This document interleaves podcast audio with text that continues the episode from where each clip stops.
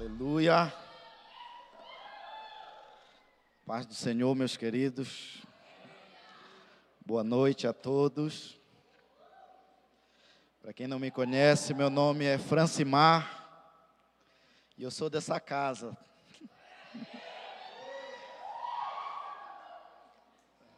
Talvez muitos não me conhecem, mas eu faço parte dessa família. Estamos hoje em Sorriso, mas somos uma extensão da Paz Church Sinop. Se você não sabe, essa igreja aqui já multiplicou para Sorriso um dia. E eu, juntamente os pastores e missionários que estamos em Sorriso, nós também fazíamos parte dessa equipe aqui, missionária de Sinop. E no início de 2016, a igreja multiplicou para lá. E de lá já tem multiplicado para outros lugares. E hoje o Espírito Santo marcou essa noite para dar início a algo novo aqui. Você vai ver e ouvir coisas que você nunca viu e nunca ouviu. Amém? Quem tem sede de Deus, diga eu tenho sede de Deus. Aleluia. Abra sua Bíblia então no livro de Êxodo, no capítulo 33.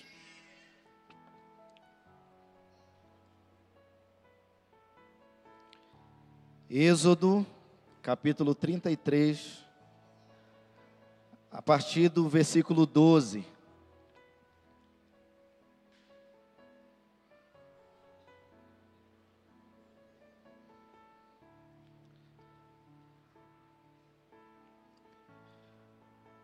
Esse tema, queridos, ele, ele é muito propício para esses dias.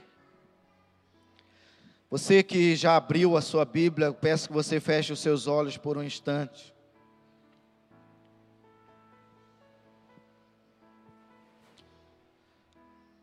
A hora que você encontrar o texto, você fecha os seus olhos.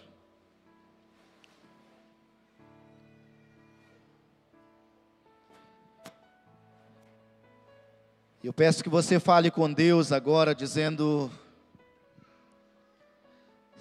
Senhor, fala comigo. Não só porque eu estou pedindo para você repetir isso, mas fale do mais íntimo do seu coração, dizendo: Deus, fala comigo. Existe um grande problema na nossa geração, que é a surdez espiritual. O nosso Deus, Ele continua falando. A voz do Senhor vem ecoando por todas as gerações. Mas nós temos tido um grande problema, que é não ouvir a Deus, não perceber a voz de Deus nesse tempo. Muitas vozes têm ecoado em nossos dias. É a voz da nossa consciência, a voz da preocupação, a voz do mundo, a voz do diabo. E no meio a tantas vozes há uma dificuldade de perceber a voz do Espírito Santo. E que nesses dias o Senhor venha, Pai, tirando, Senhor, tudo que nos impede de te ouvir. Tudo que tem, meu Deus, causado a surdez espiritual que o Senhor venha arrancando. Meu Deus, esse ambiente está debaixo da autoridade do nome de Jesus Cristo. Esse ambiente, meu Deus, está debaixo da autoridade do Espírito Santo. O jugo, Senhor, será despedaçado pelo óleo. As cadeias, meu Deus, serão consumidas pelo fogo e a liberdade que só o teu Espírito pode dar.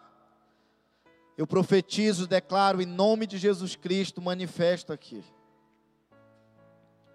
Para a tua glória, Senhor, e para o teu louvor, meu Deus. Aleluia. Eu não sei se todos conseguem ver esse quadro daí de onde você está.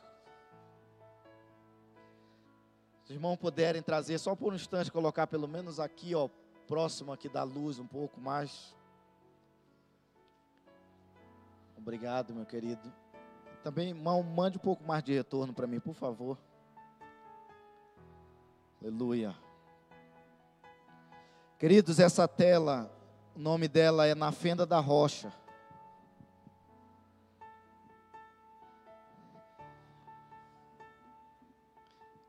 Bem aqui nesse canto aqui, ó. Tem uma silhueta representando o Senhor.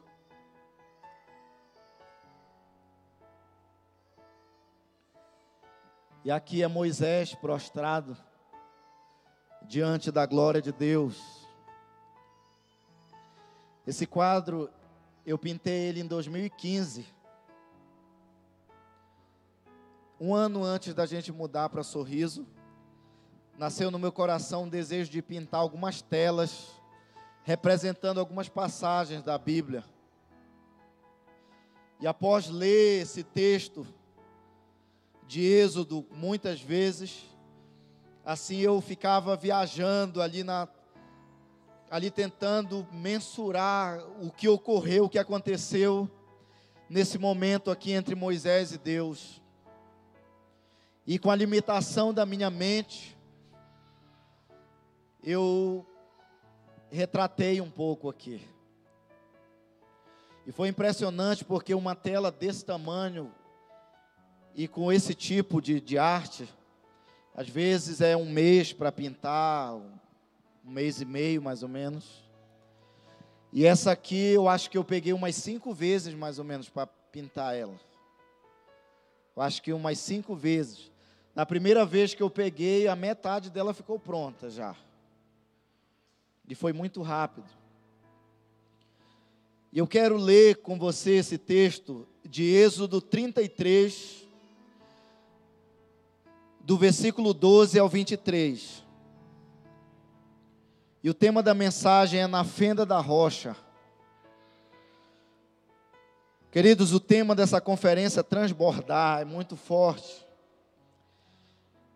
E eu peço que o Espírito Santo nos faça compreender a vontade dele nesses dias. Vamos ler. Êxodo 33, do versículo 12 ao diante, diz: Disse Moisés ao Senhor: Tu me dizes, faze subir este povo, porém não me deste saber a quem hás de enviar comigo. Contudo disseste: Conheço-te pelo teu nome. Eu quero que você memorize essa frase, guarde ela.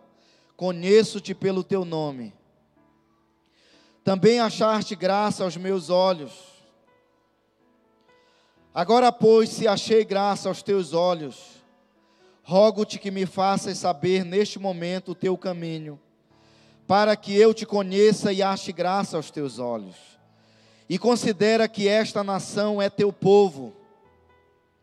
Respondeu-lhe: A minha presença irá contigo, e eu te darei descanso. Então lhe disse Moisés: Se a tua presença não vai comigo, não nos faça subir deste lugar. Pois como se há de saber que achamos graça aos teus olhos, eu e o teu povo? Não é porventura em andares conosco, de maneira que somos separados, eu e o teu povo, de todos os povos da terra? Disse o Senhor a Moisés: Farei também isto que disseste, porque achaste graça aos meus olhos e eu te conheço pelo teu nome. Então ele disse: Rogo-te que me mostres a tua glória. Respondeu-lhe: Farei passar toda a minha bondade diante de ti, e te proclamarei o nome do Senhor. Terei misericórdia de quem eu tiver misericórdia, e me compadecerei de quem eu me compadecer. E acrescentou: Não me poderás ver a face, porquanto homem nenhum verá a minha face e viverá. Disse mais o Senhor: Eis aqui um lugar junto a mim, e tu estarás sobre a penha. Quando passar a minha glória, eu te porei numa fenda da penha, e com a mão te cobrirei, até que eu tenha passado. Depois, em tirando eu a mão, tu me verás pelas costas, mas a minha face não se verá. Aleluia.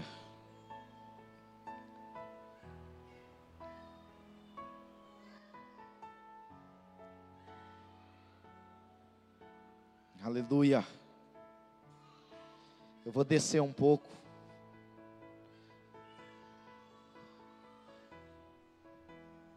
Eu creio que todos que estão aqui têm sede de Deus, amém?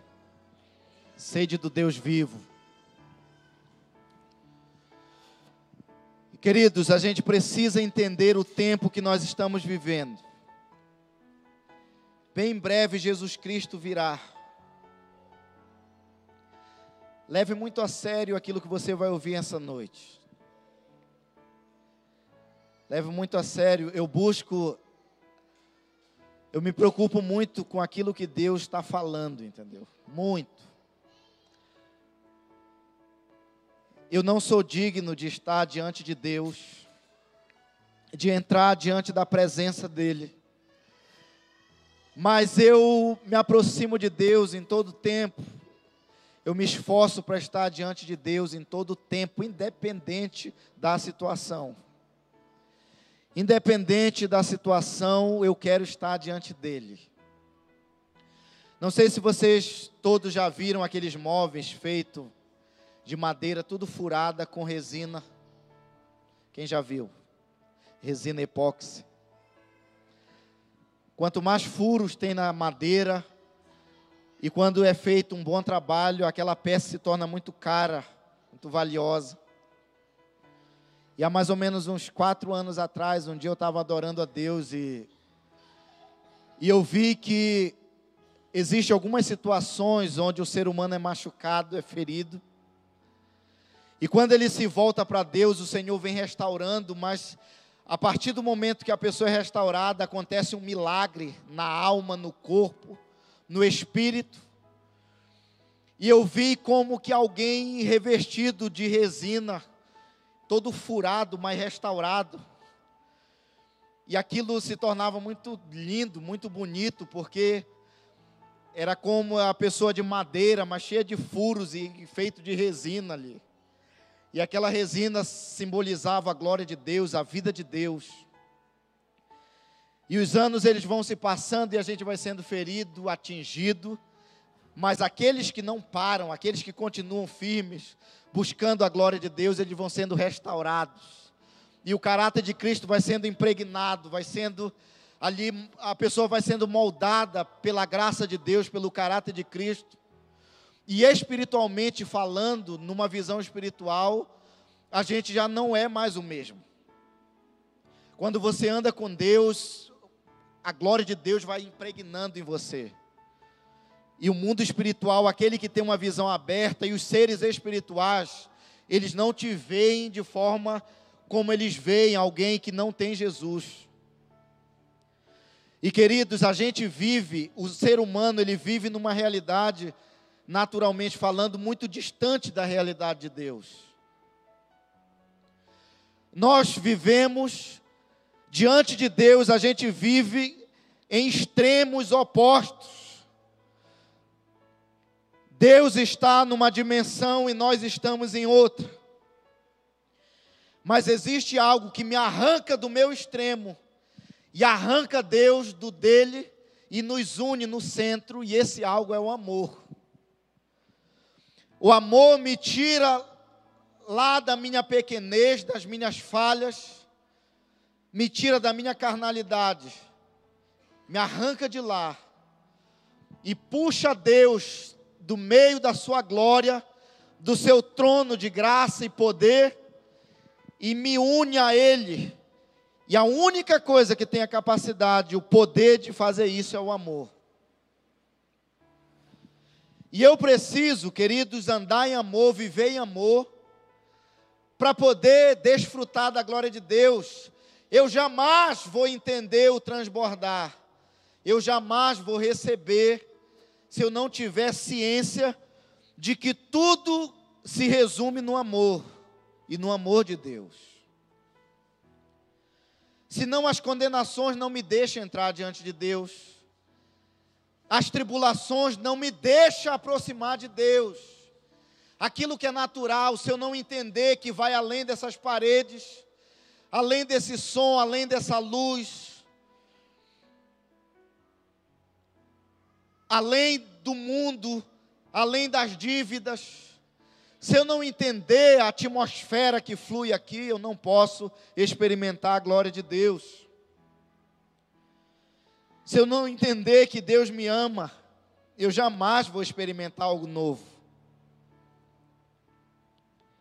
E nesses anos eu tenho me concentrado em conhecer o amor de Deus.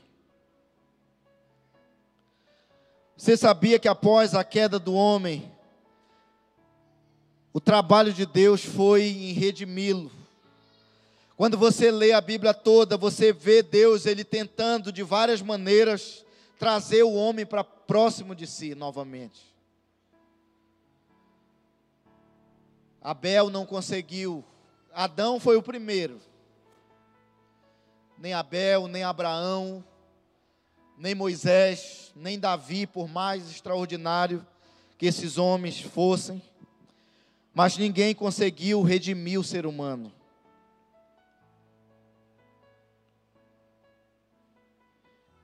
E o interessante é que a primeira humilhação de Deus foi no jardim.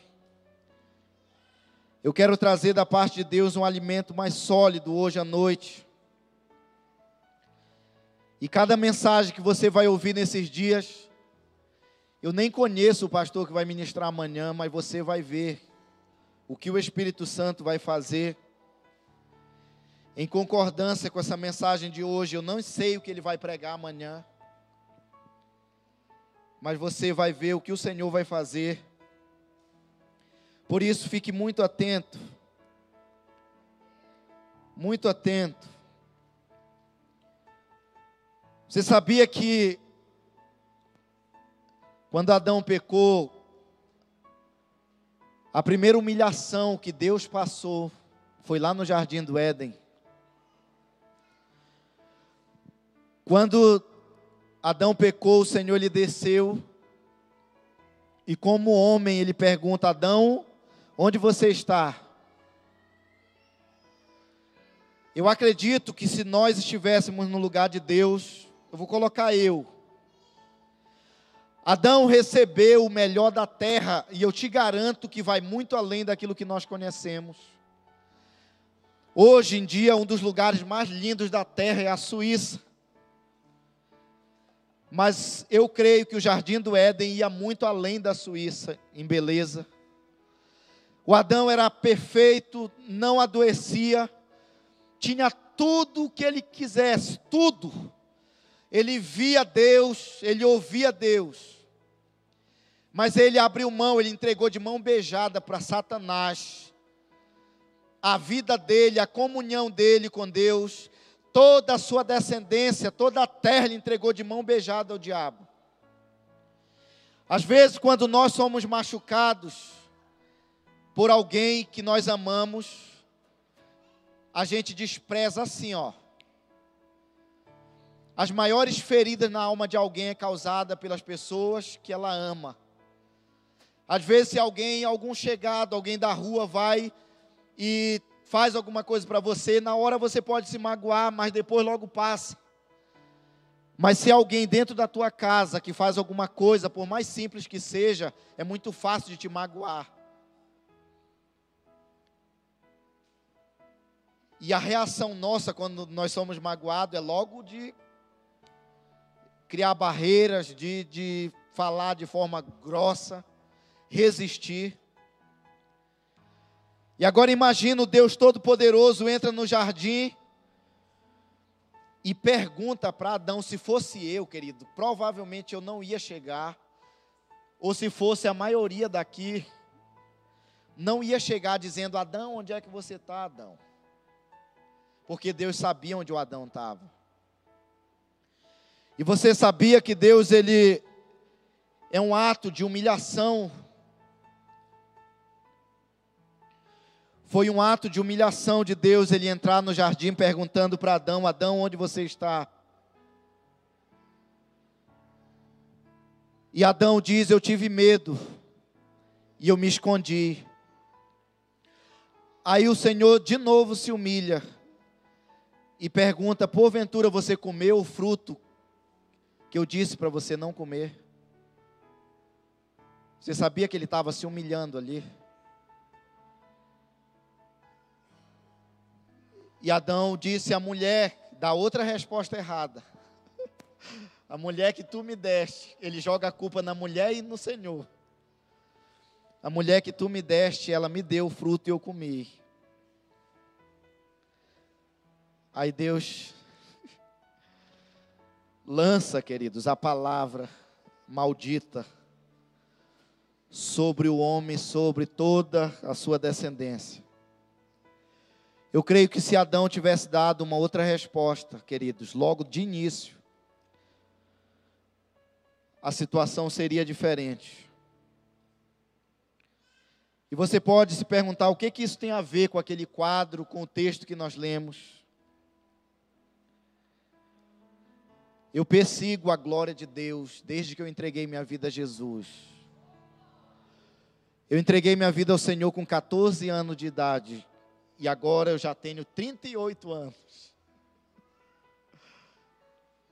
Esse ano, agora em janeiro, fez 24 anos que eu sirvo ao Senhor. E desde que eu entendi, eu, eu persigo a comunhão com o Senhor. E eu já li a Bíblia algumas vezes e eu leio a Bíblia desejando encontrar Deus mais e mais, morrer mais para mim mesmo e me achegar mais ao Senhor. E um dia lendo esse texto, desde quando eu pintei esse quadro aqui, já queimava isso que eu vou falar para vocês muito. Mas toda a, queda e a redenção do homem eu vi nesse texto aqui, nessa situação aqui.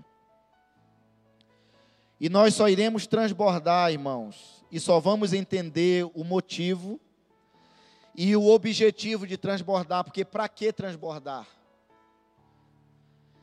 Será que Deus quer simplesmente se manifestar nesse lugar, nos encher com a sua glória, tremer essas paredes aqui, esse teto, e ficar por isso mesmo e a gente sair alegre?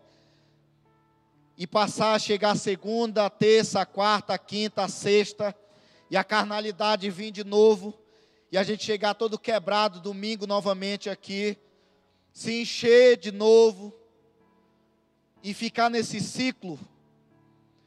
E se Jesus vier num desses intervalos onde a glória se foi, irmão, Jesus Cristo em breve vai voltar Isso queima no meu coração desde que eu entreguei a vida ao Senhor, mas quando nós chegamos em 2010 aqui, Deus começou algo novo na minha vida, me levando para entender, para buscar a respeito da vinda dele, do retorno dele, e eu sei que está muito perto. E tudo que eu te falar nessa noite tem como objetivo te preparar e me preparar para se encontrar com o Senhor.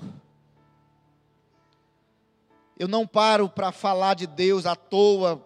Eu tenho muito temor e medo até de pregar a palavra, porque eu sei a seriedade dela, a responsabilidade que é e o tempo que nós estamos vivendo, queridos. Moisés chega com Deus e diz: Senhor, se o Senhor não for conosco, não nos faça sair daqui. Aí ele diz, ele roga.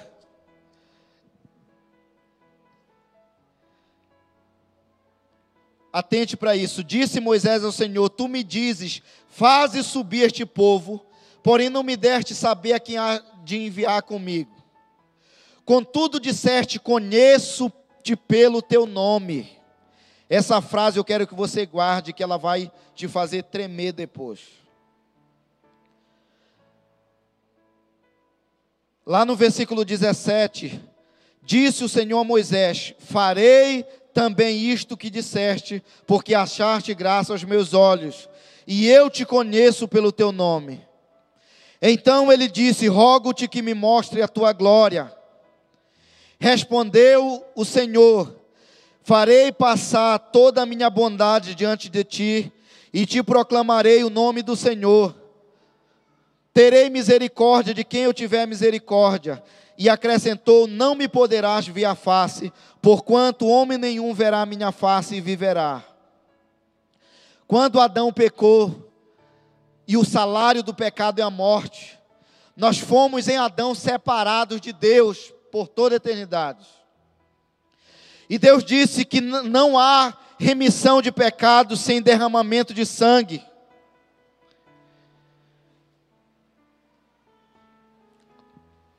Quando Moisés roga para ver a glória de Deus, e você nessa noite e eu, nós estamos na condição de Moisés.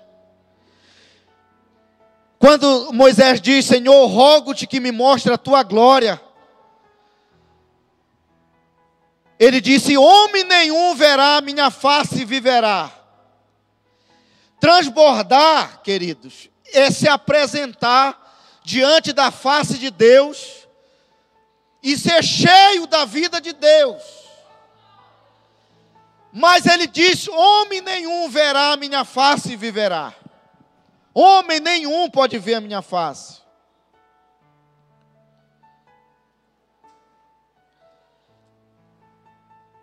Só que toda vez que nós entramos diante de Deus com o espírito quebrantado, o Senhor ele vem no jardim e ele pergunta: Adão, onde você está? Ele entra no ambiente onde nós estamos. Será que Deus não sabia que o Adão estava escondido de trás de uma planta ali? E ele entra, queridos, porque tudo nisso, nisso tudo há mistérios que às vezes a gente tem 10 anos de crente e nunca entendeu. Então, ele entra no ambiente e o onisciente, o todo-poderoso, como homem pergunta: Adão, onde você está? Será que Deus está te vendo aqui dentro? Será que Ele está me vendo aqui dentro? E na hora da adoração, na hora da oração, será que eu dei a resposta correta quando ele perguntou, Francimar, onde é que você está? Aí eu, com ousadia, digo: Senhor, manifesta a tua glória. Será que eu sei o que eu estou pedindo? A glória de Deus está expressa na sua face. Então ele diz: Homem nenhum verá a minha face e viverá. Porque sem derramamento de sangue não há remissão de pecados. Aí Deus, por todas as gerações, vem tentando solucionar a situação e me colocar, queridos, diante da sua glória. Por todas as gerações ele veio.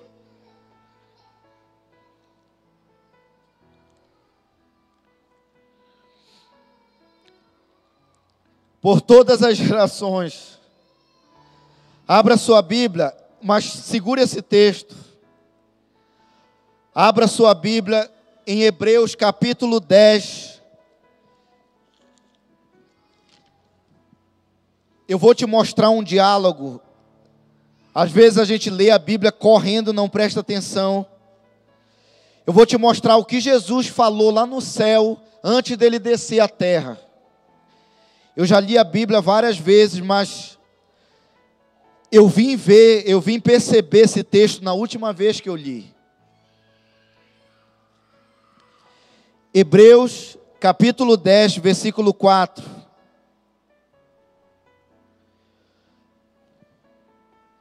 Preste bastante atenção nesse texto. O versículo 4 diz assim: ó, Porque é impossível que o sangue de touros e de bode remova pecados. O versículo 5 é uma fala profética aqui do próprio Senhor Jesus. Olha o que ele diz, ó. Por isso, ao entrar no mundo, diz: sacrifício e oferta não quisestes, antes um corpo me formaste. Não te deleitaste com holocaustos e oferta pelo pecado. Então eu disse: Eis aqui estou. Isso aqui é o Senhor Jesus se colocando à disposição para solucionar o problema do Adão. E ele diz: Eis aqui estou, no rolo do livro está escrito a meu respeito, para fazer, ó Deus, a tua vontade. Depois de dizer, como acima, sacrifícios e oferta não quisestes, nem holocaustos e oblações pelo pecado, nem com isto te deleitaste, coisas que se oferecem segundo a lei. Então acrescentou: Eis aqui estou para fazer, ó Deus, a tua vontade remove o primeiro para estabelecer o segundo. Nessa vontade é que temos sido santificados mediante a oferta do corpo de Jesus Cristo, uma vez por todas. Isso aqui é muito forte, muito.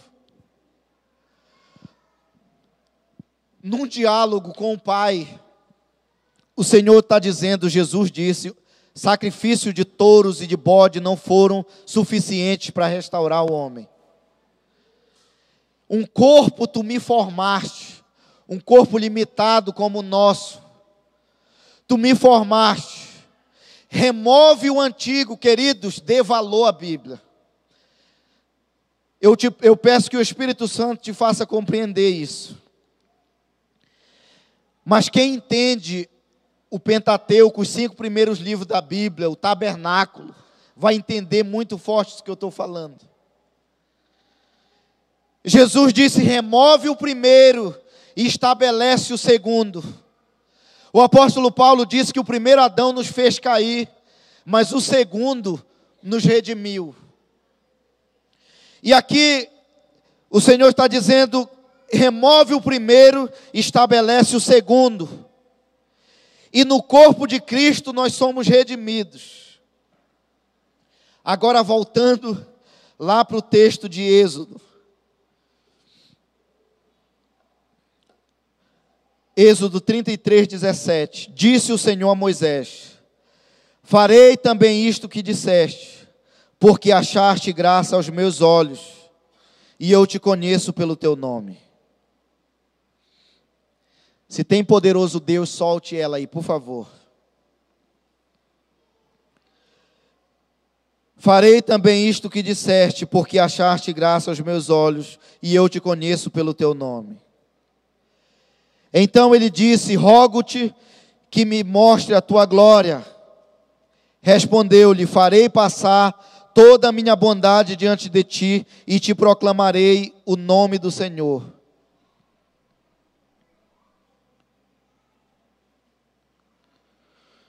Se você está acompanhando comigo, leia o versículo 21 que diz assim: ó.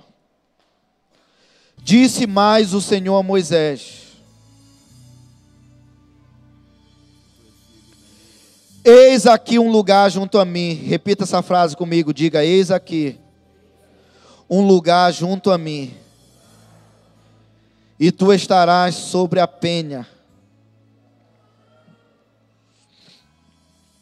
Olhe para mim.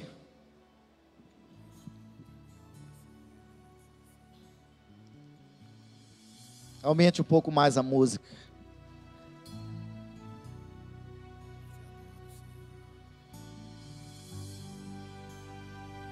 Um pouco mais.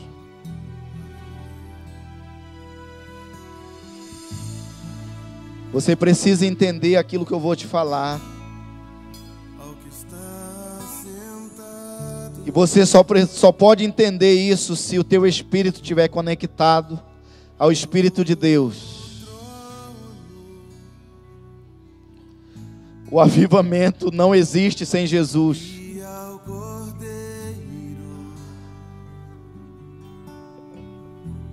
Porque Jesus é o avivamento, queridos.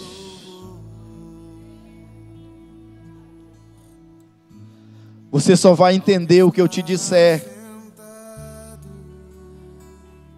Se você desejar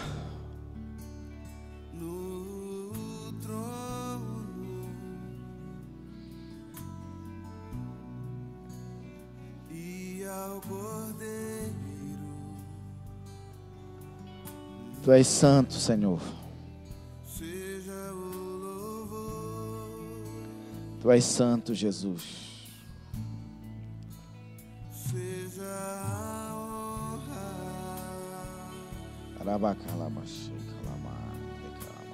seja a glória,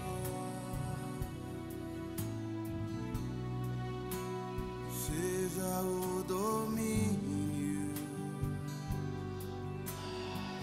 Pode baixar um pouco.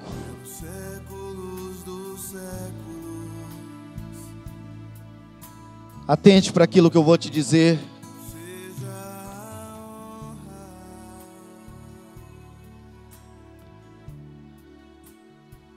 Eu não sei se você consegue. Moisés disse: Senhor, quero ver a tua face.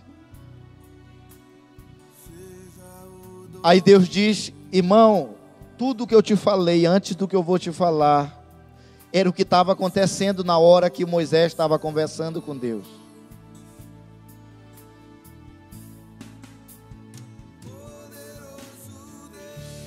Em outras palavras, o Senhor disse: Moisés, na hora que Adão pecou, uma barreira foi criada entre nós dois.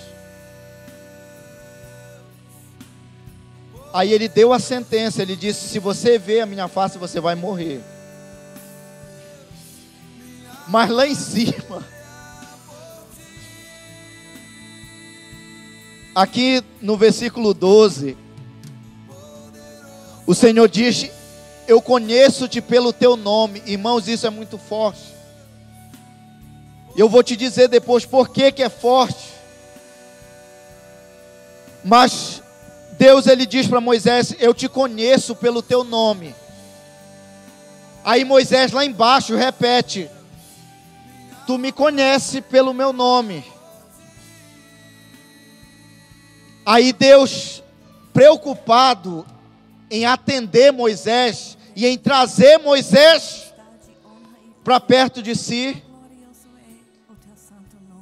ele vai e apresenta a solução. Que é o que nós lemos lá em Hebreus, onde no versículo 17 aqui de Êxodo 33 ele diz: Disse o Senhor a Moisés: Farei também isto que disseste, porque achaste graça aos meus olhos, e eu te conheço pelo teu nome. Grave essa frase, porque ela vai te chocar depois. Então ele disse: Rogo-te que me mostres a tua glória. Respondeu-lhe o Senhor: Farei passar toda a minha bondade diante de ti, e te proclamarei o nome do Senhor. No versículo 21 ele diz: Disse mais o Senhor: Eis aqui um lugar junto a mim. A solução, queridos, para o problema de Adão e para resolver a situação de Moisés, estava e está em Deus, junto dele. E como que ele diz: se tu veres a minha face, tu vai morrer. Mas ele diz: junto a mim há um lugar.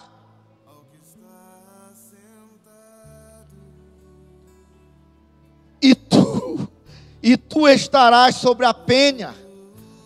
Esse ano, a nossa liderança teve como direção do Espírito alicerces inabaláveis. Você sabe, e você com certeza tem ouvido, que o alicerce da igreja é Cristo, a rocha. O Senhor ele diz para Moisés: Eis aqui um lugar junto a mim, e tu estarás sobre a penha. Sobre a penha.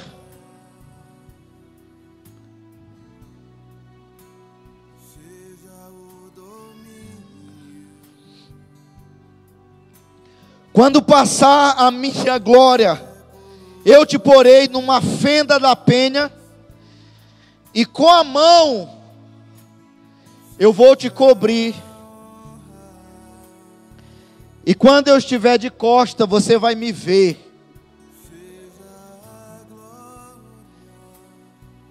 E quando você lê o texto abaixo,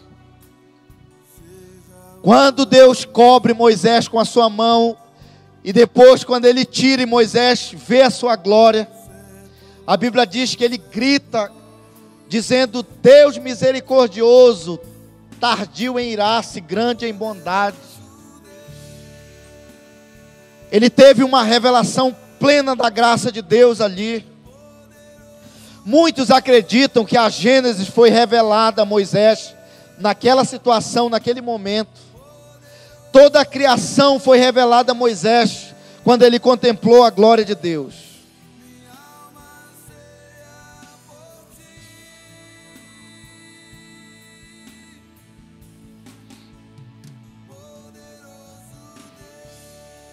Quem quer transbordar da glória de Deus? Diga amém.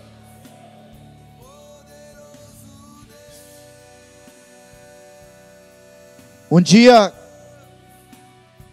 Deus repreendendo Arão e Miriam, ele disse: com profetas eu trato através de sonhos e visões. Mas com Moisés, o meu servo, eu trato face a face como qualquer homem ao seu amigo. Esse é um dos versículos que mais me choca quando eu leio a Bíblia.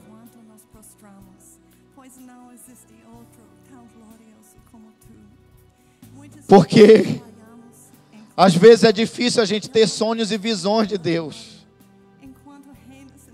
Muito difícil. E Deus ainda diz a respeito de Moisés: com profetas eu trato através de sonhos e visões, mas com Moisés eu trato face a face, como qualquer homem ao seu amigo. Mas Moisés não entrou na terra prometida. E foi duro. Quando eu li a primeira vez, eu fiquei meio assim, meio chocado por que, que Moisés não entrou na terra prometida? Não é outro assunto, eu vou ler outro texto, mas é o mesmo assunto da fenda da rocha. Para a gente transbordar, você precisa entender essas coisas.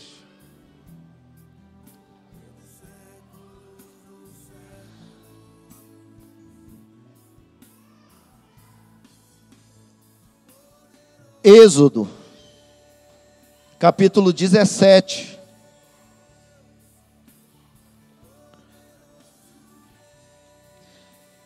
Êxodo capítulo 17. Você vai ver a conexão dos dois textos.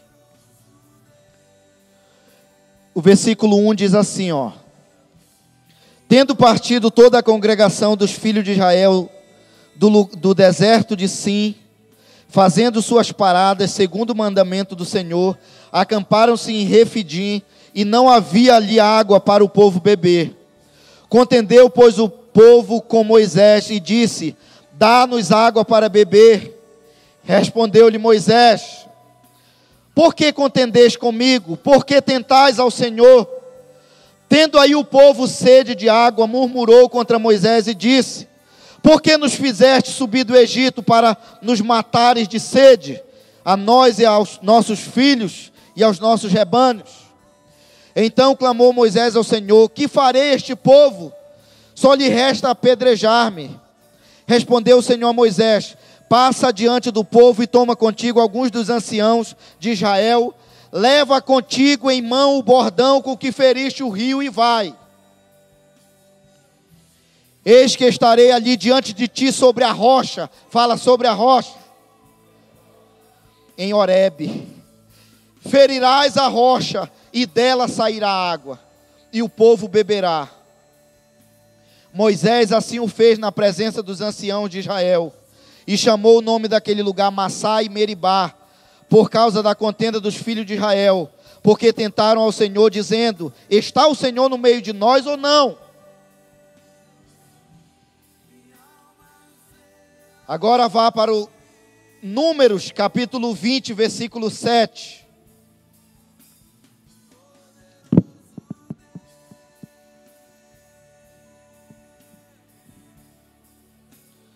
Diz a palavra: Disse o Senhor a Moisés: Toma o bordão, ajunta o povo, tu e Arão, teu irmão, e diante dele falai, diga falai, a rocha, e dará a sua água. Assim lhe tirareis água da rocha e dareis a beber à congregação e aos seus animais. Então Moisés tomou o bordão de diante do Senhor, como lhe tinha ordenado. Moisés e Arão reuniram o povo diante da rocha, e Moisés lhe disse: Ouvi agora, rebeldes, porventura faremos sair água desta rocha para vós outros? Moisés levantou a mão e feriu a rocha duas vezes, diga duas vezes, com o seu bordão, e saíram muitas águas, e bebeu a congregação e os seus animais. Mas o Senhor disse a Moisés e Arão: Visto que não crestes em mim, para me santificares diante dos filhos de Israel, por isso não fareis entrar este povo na terra que lhe dei. Agora eu vou trazer a explicação de todas as parábolas que eu tenho falado. Querido, quando Deus disse para Moisés: Moisés, existe um lugar junto a mim, e eu vou te colocar na fenda da rocha, eu vou te cobrir com a minha mão, e você vai viver. Esse buraco aqui na pedra, toda fenda numa pedra, queridos, é um defeito. Toda fenda é uma ferida. Quando Deus disse para Moisés: Moisés, há um lugar junto a mim, ele estava dizendo: Eu fui ferido, Moisés. Porque antes da fundação do mundo, o Cordeiro de Deus foi morto por nós. A Bíblia diz que antes da fundação do mundo ele já havia se entregado por nós. Aquilo que eu li em Hebreus, Jesus estava falando antes da fundação do mundo aquilo. Deus estava dizendo para Moisés: a rocha foi ferida, eu fui ferido. Porque quando um filho é ferido, o pai é ferido. Não existe ferida maior do que um filho partir antes do pai. A Bíblia diz isso. Eu tenho filhos. E o pai estava dizendo, Moisés, há uma chaga na pedra, há uma rachadura na pedra que pode te esconder. E essa ferida na pedra que está aqui, há um lugar junto a mim, a mesma rocha que mata, porque a Bíblia diz que os reinos das nações serão quebrados por uma pedra cortada sem auxílio de mãos, e essa rocha é Jesus. E essa mesma pedra está ali, e ela foi ferida. E por que que esse Moisés não entrou na terra prometida? Quando o povo contendeu, dizendo: Nós vamos morrer, porque não há água e a água é vida, Deus disse: Tem uma solução. A rocha pode dar água, porque ela foi ferida antes da fundação do mundo. Aí ele diz para Moisés: Moisés, vai e com o mesmo cajado, preste atenção nisso. Cajado fala de autoridade com a mesma autoridade com que você feriu o mar, o mar vermelho, o, o mar de sangue que purificou o povo de Israel. Ele poderia ter dito: Moisés, fala e o mar vai abrir. Mas ele diz: fere a água. Não há lógica em bater na água.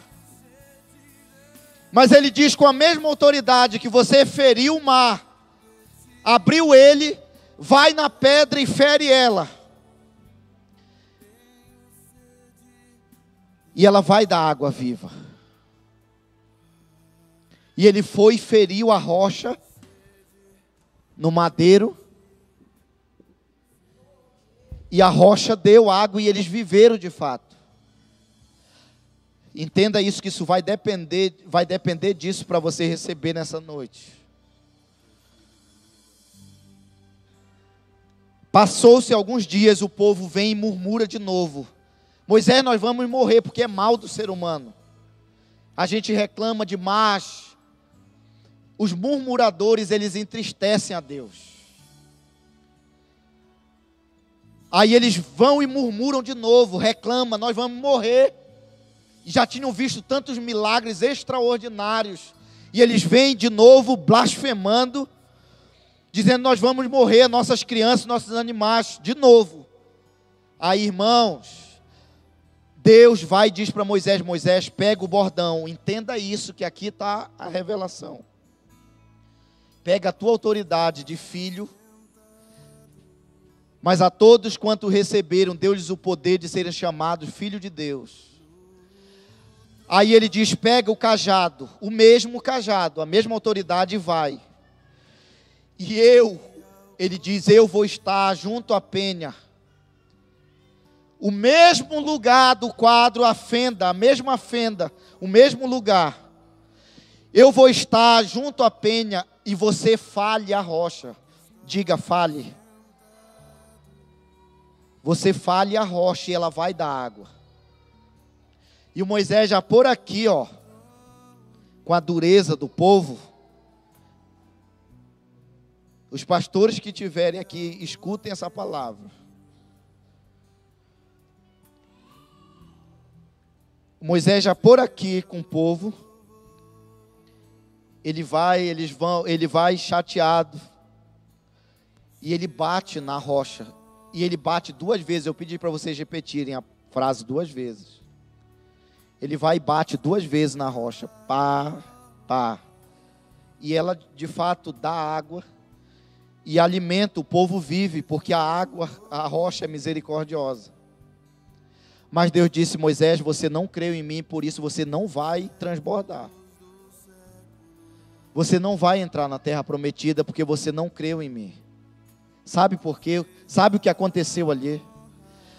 No Novo Testamento diz: a rocha não será ferida duas vezes. Todo ano entrava um sumo sacerdote com sangue de novilho, de cordeiro, e aspergia na arca da aliança, para cobrir os pecados dele e da nação de Israel. Todo ano, e aquilo não era suficiente. Aí vem o Cordeiro de Deus que tira o pecado do mundo, sumo sacerdote Jesus. Morre, é ferido uma vez. E entra no Santo dos Santos e apresenta o sangue da nova e eterna aliança. E a Bíblia diz que de uma vez por toda ele fez isso. E aquele que vive deliberadamente na prática do pecado já não lhe resta redenção, porque ele está calcando novamente o Filho de Deus, a cruz. Ele está ferindo novamente o Senhor, e a rocha jamais será ferida duas vezes, porque é vivo e eficaz o sacrifício de Jesus Cristo. Por isso ele disse: Falai a rocha e ela vai dar água.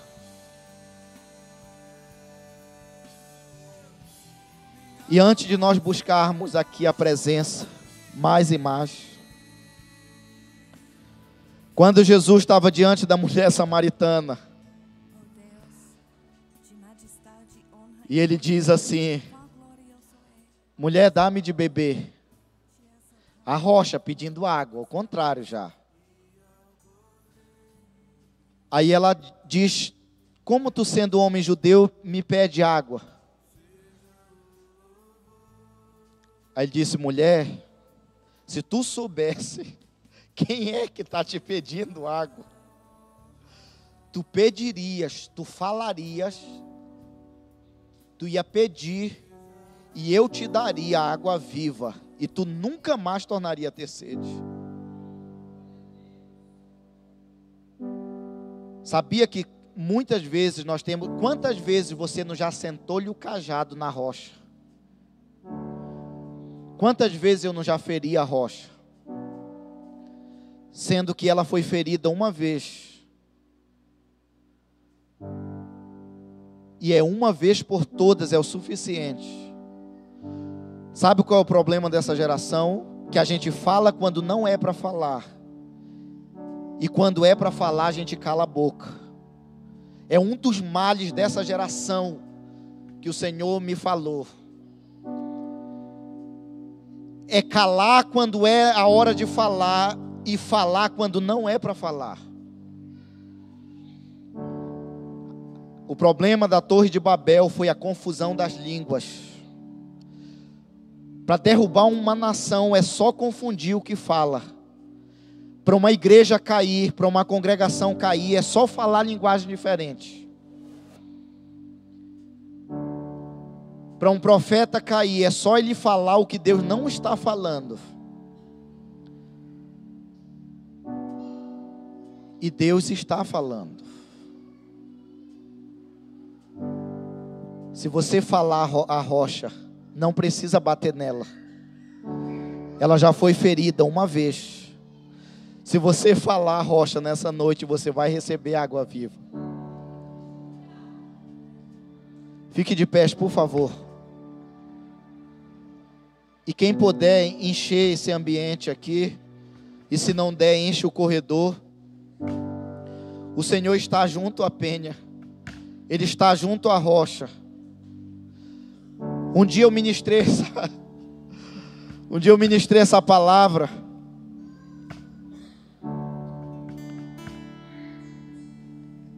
E na hora que eu estava pregando, Deus, ele me, ele me falou algo.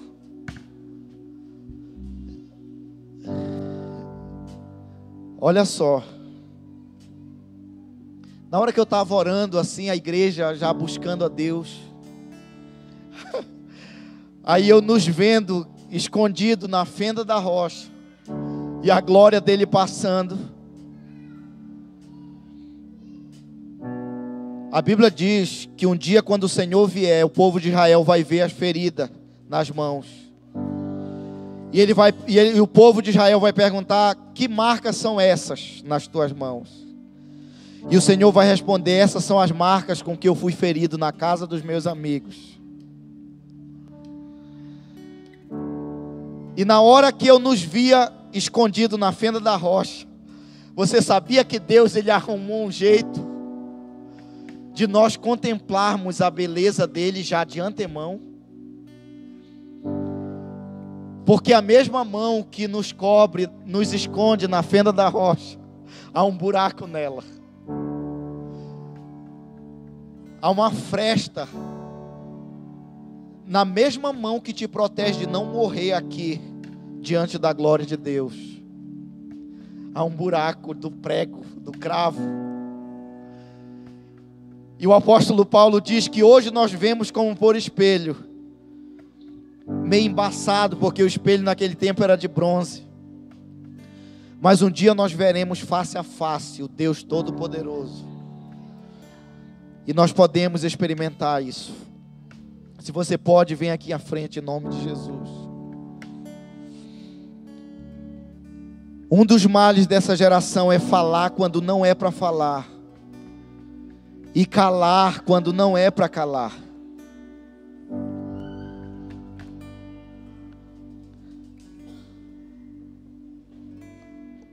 Você tem autoridade de filho, o cajado de filho em tuas mãos.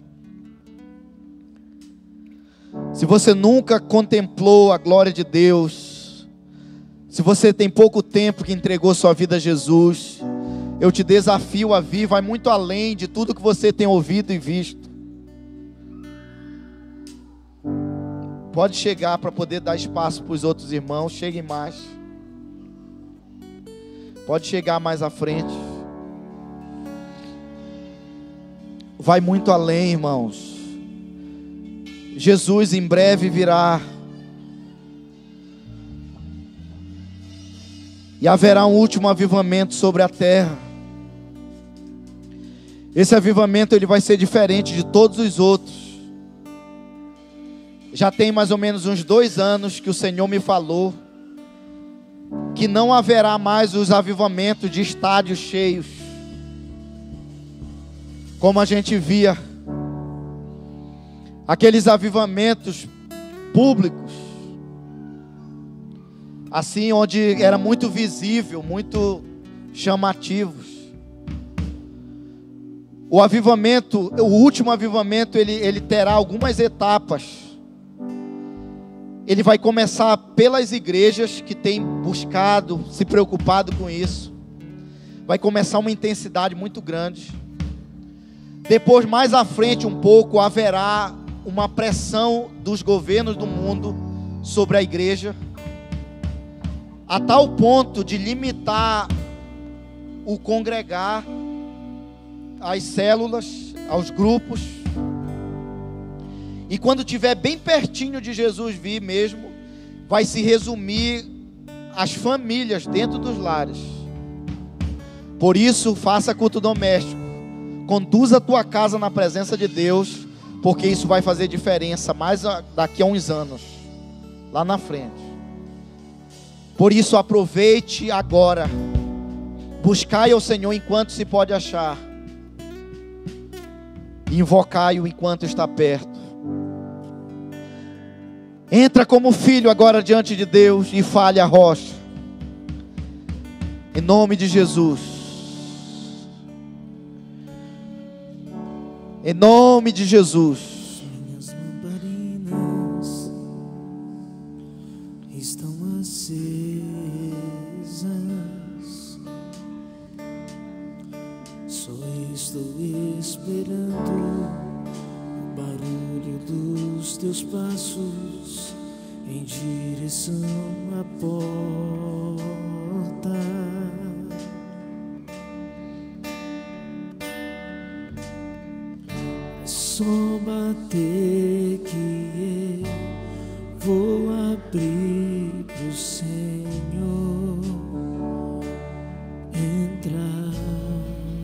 Se achegue mais à frente se você quer. É só bater que eu vou abrir pro Senhor entrar.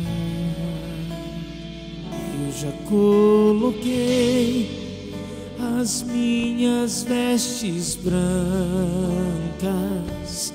Estou só te esperando. Vem, vamos dançar. Maranata.